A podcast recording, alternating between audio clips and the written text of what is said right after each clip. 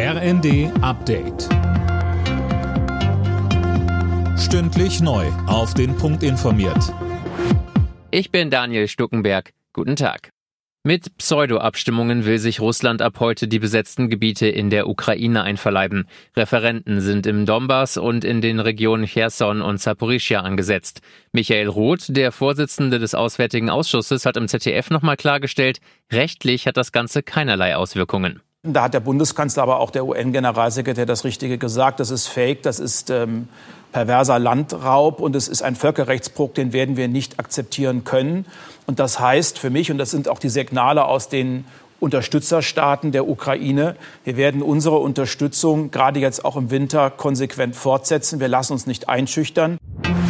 Der ukrainische Präsident Zelensky ruft die Russen zum Widerstand gegen die Teilmobilmachung auf. Protestiert, kämpft dagegen, lauft weg, oder ergebt euch, so Zelensky in Richtung der russischen Bevölkerung. Mehr von Alena Tribold. Nachdem Putin die Teilmobilmachung ausgerufen hat, versuchen wohl immer mehr Russen, das Land zu verlassen. Der Kreml behauptet allerdings, das seien Falschmeldungen. In Teilen Russlands hat es auch Proteste gegeben. Der FDP-Außenpolitiker Lambsdorff warnt aber davor, die zu überschätzen. Er sagte der Augsburger Allgemein, die Demonstrationen verlangen mir den allerhöchsten Respekt ab, aber sie sind nicht dazu geeignet, das System Putin zu erschüttern.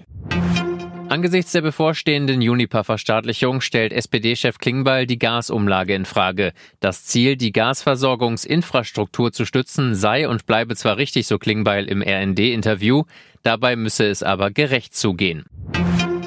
In der Fußball Nations League trifft die DFB 11 heute auf den Tabellenführer der Gruppe 3 Ungarn. Mit einem Sieg könnte Deutschland an Ungarn vorbeiziehen und die Tabellenführung holen.